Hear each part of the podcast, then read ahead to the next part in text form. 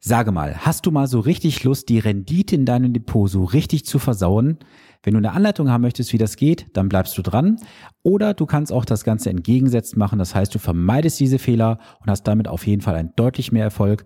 Welche sieben Regeln und sieben Punkte es sind, das erfährst du nach dem Intro. Bleibe dran. Herzlich willkommen zu Vermögensaufbau abseits der Masse. Hier bekommst du Tipps und Tricks zu den Bereichen Geld, Kapital und Wohlstand. Denn jeder falsch investierte Euro ist ein verlorener Euro. Viel Spaß dabei!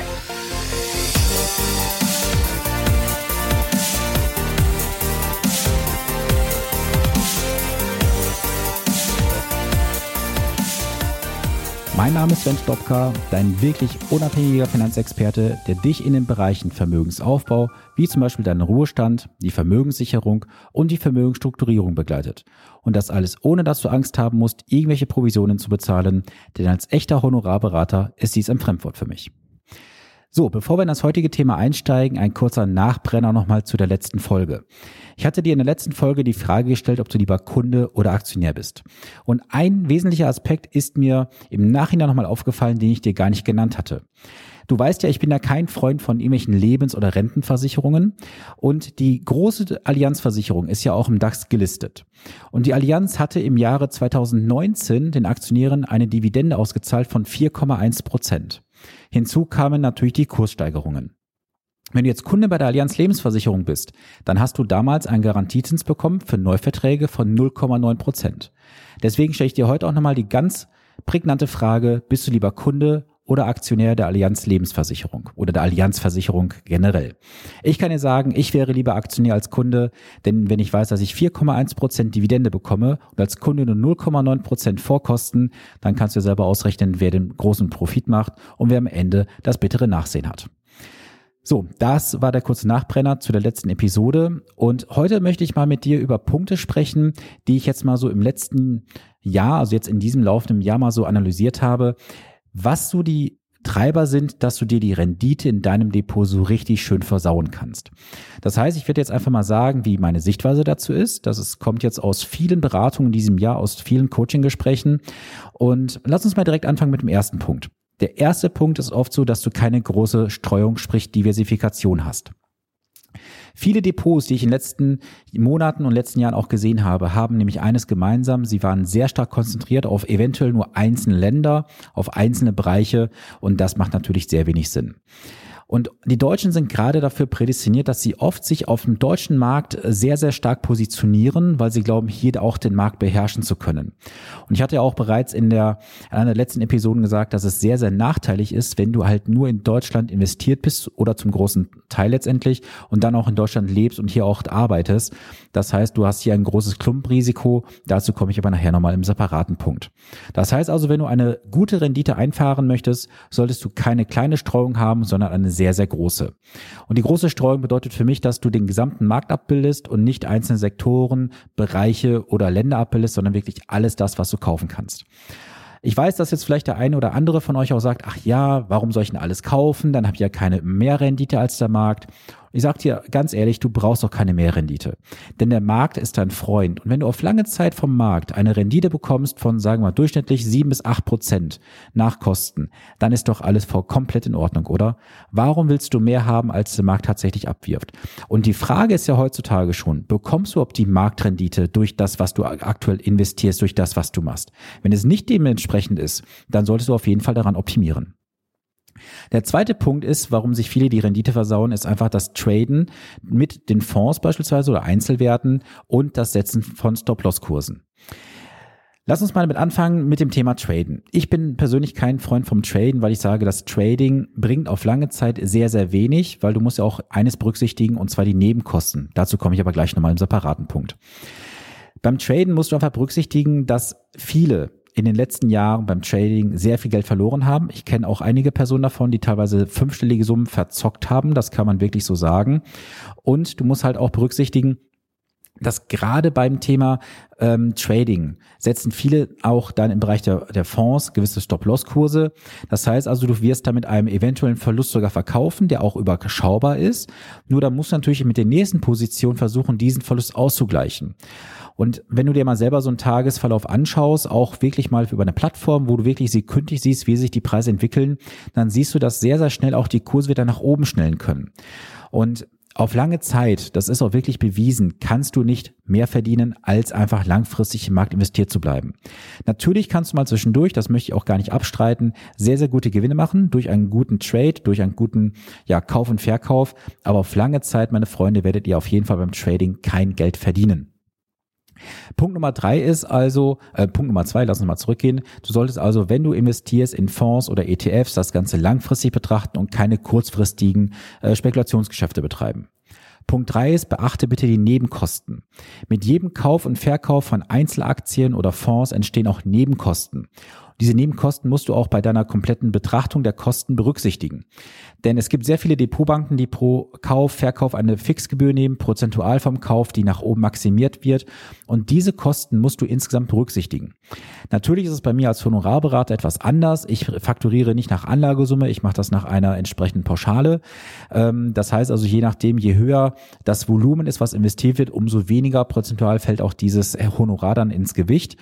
Aber du solltest, wenn du es selber machst, auf jeden Fall darauf aufpassen, dass du die Kosten im Rahmen hältst. Und wenn du wissen möchtest, wie du auch gerne kostengünstig investieren kannst, ohne Beratung über mich, dann kann ich dir auch gerne hier und da einen Tipp geben. Melde dich gerne über Social Media oder halt per E-Mail bei mir oder auch gerne per Telefon.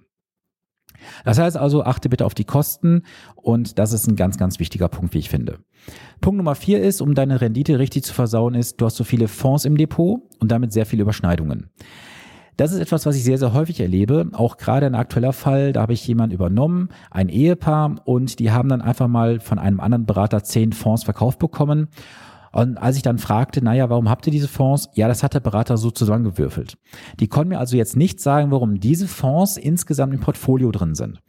Die Fonds insgesamt machen zum Teil auch, wie ich bisher gesehen habe, gar keinen Sinn. Das werden wir auch in der nächsten Woche dann nochmal genauestens besprechen in der Beratung.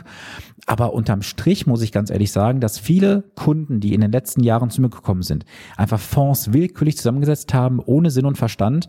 Und dann ist für mich auch immer die ganz klare Frage, warum hast du diese Fonds im Portfolio? Und da kommt oft eine Antwort, weiß ich nicht, hat ein Berater gemacht, hat mir einen Freund empfohlen.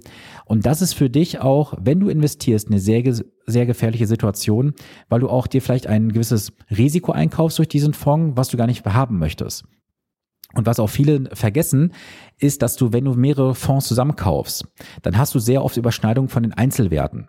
Und wenn du dann jetzt beispielsweise schon in dem einen Fonds ein Schwergewicht hast von 5, 6 Prozent und kaufst jetzt einen anderen hinzu, wo nochmal 2, 3 Prozent das gleiche Unternehmen drin sind, dann hast du auf jeden Fall irgendwann ein gewisses Klumpenrisiko und damit kaufst du dir auch nach meiner Sichtweise ein systemisches und taktisches Risiko ein. Denn wenn dieses Unternehmen, was jetzt so groß gewichtet ist, auch mal in ja, Schwierigkeiten kommt, dass es anfängt zu schwanken, dass es da gewisse Skandale vielleicht gibt, siehe Wirecard zum Beispiel, dann hast du auch ein Riesenproblem in deinem Portfolio. Das heißt also, wenn du diesen Punkt Nummer vier warst, vermeiden möchtest, schaue, dass du dich auf wenige Fonds fokussierst, die aber dann auch strukturell gut zusammensetzt und du solltest bitte die Überschneidungen der Werte überschaubar halten. Ganz vermeiden lässt sich das natürlich nicht, aber die Überschneidungen sollten sehr, sehr gering sein. Und das war Punkt Nummer vier. Punkt Nummer fünf ist wiederum das Thema Klumpenrisiko. Und bei dem Thema Klumpenrisiko muss ich oft eins erwähnen. Dieses Klumpenrisiko haben sehr viele Anleger, die insbesondere in ETFs investieren und dann in MSCI World haben und dann nochmal die USA mit dem S&P 500 als ETF kaufen. Dann bist du sehr stark dominant in den USA unterwegs und das ist natürlich etwas, was viele gar nicht wissen, dass auf einmal ihr Portfolio dann auf einmal mit teilweise 50, 60, 70, 80 Prozent USA-lastig ist und dann hat das natürlich auch gewisse Risiken mit sich zu bringen, weil du dich sehr stark in diesem Moment auf ein Land fokussierst, auf eine Wirtschaftsnation und natürlich auch gerade in den USA hast du das Thema Tech Unternehmen. Denn schau mal, allein im MSCI World, was das alles ausmacht.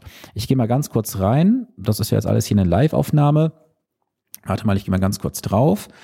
Ich nehme jetzt mal einfach ein Beispiel von dem MSCI World. Ähm, ohne jetzt mal einen Namen zu nennen, ist ja völlig egal.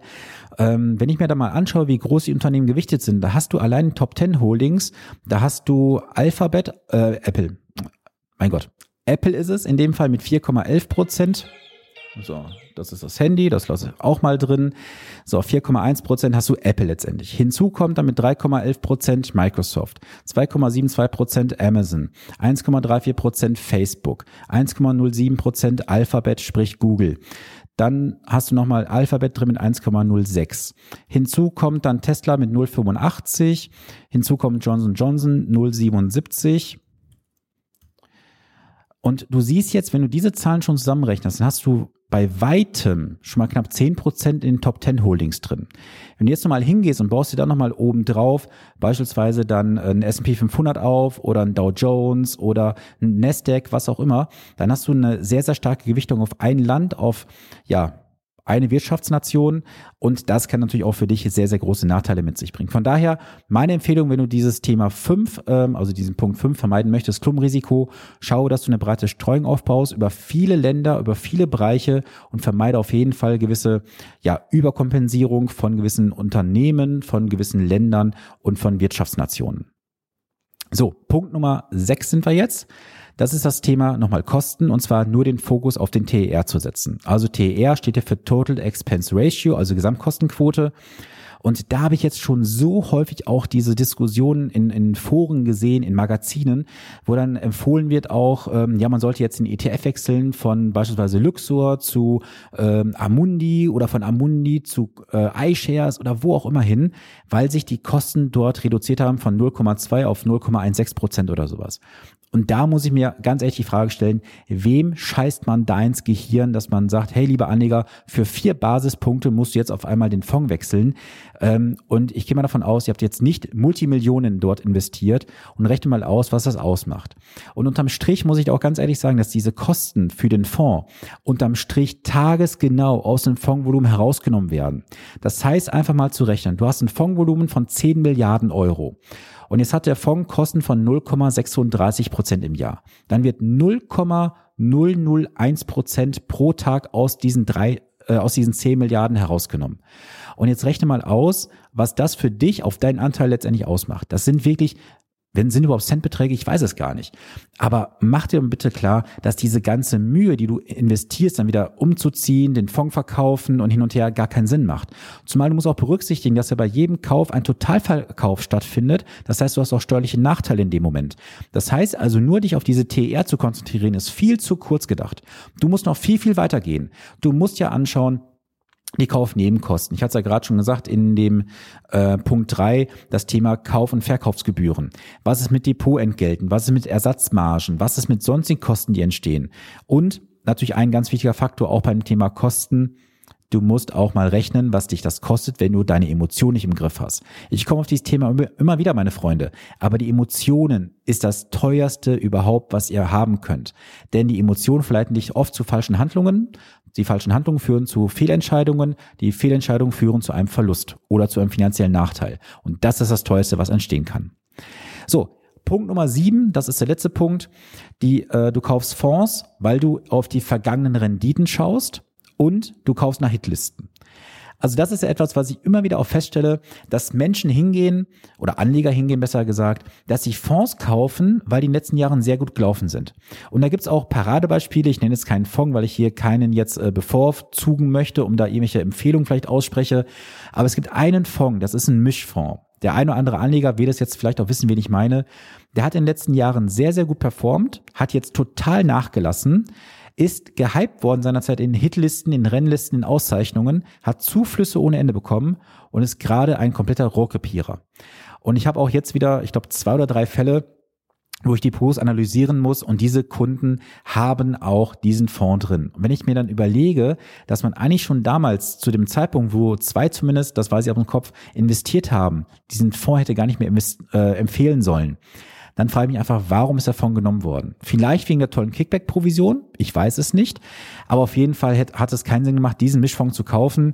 Und ja, ich habe auch diese Anleger natürlich gefragt, warum gekauft? Was war die Aussage gewesen? Du kannst es dir sicherlich denken.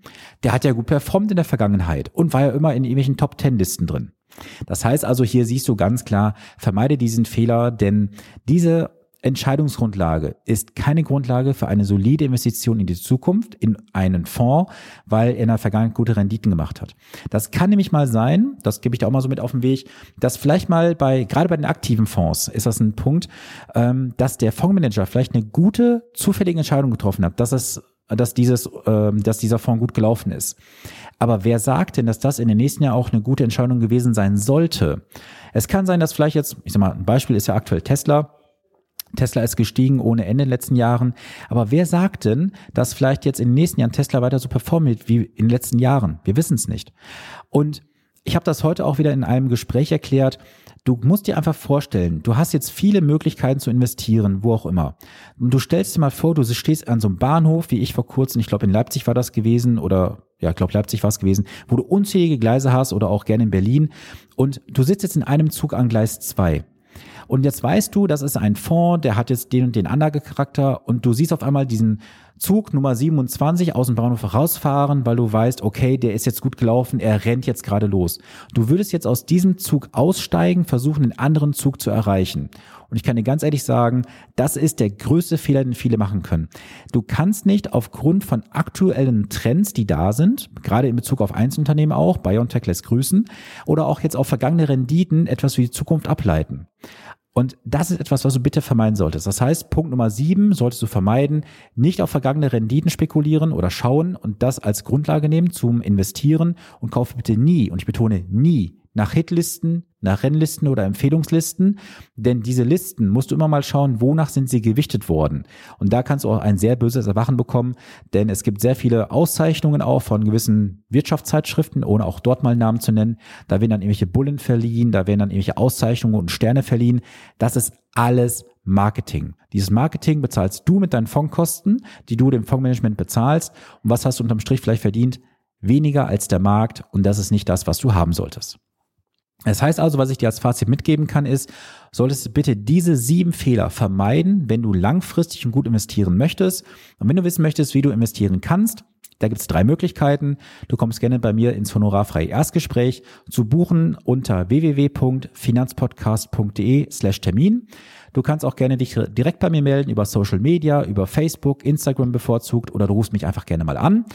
Und alternativ für die Menschen, die sagen, ich habe richtig Lust umzusetzen, ich weiß nur nicht wie, die können natürlich gerne am Finanzbootcamp teilnehmen vom 7.5.2021 bis zum 10.5.2021. Das Ganze für einen sehr, sehr überschaubaren Kurs. Du musst dich um nichts kümmern, Hotel, Verpflegung, alles inkludiert. Und das Ganze werde ich mit einer kleinen Gruppe von 15 Leuten machen. Das heißt also, wenn du Bock hast, mal so ein richtig geiles Wochenende zu erleben, um an deinen Finanzen, an deinen Investments zu arbeiten, dann bist du herzlichst eingeladen. Kontaktiere mich gerne, ich schicke dir dann weitere Informationen zu. Und wenn du dann sagst, es passt, dann grüße ich dich auch gerne nächstes Jahr im Mai im Saarland, wenn wir uns dann zum Finanzbootcamp treffen. Das war es für heute gewesen. Am Montag kommt wieder wie gewohnt eine reguläre Episode. Jetzt hab einen schönen Tag, eine gute Restwoche. Bis zum nächsten Montag. Dein Sven Stopka.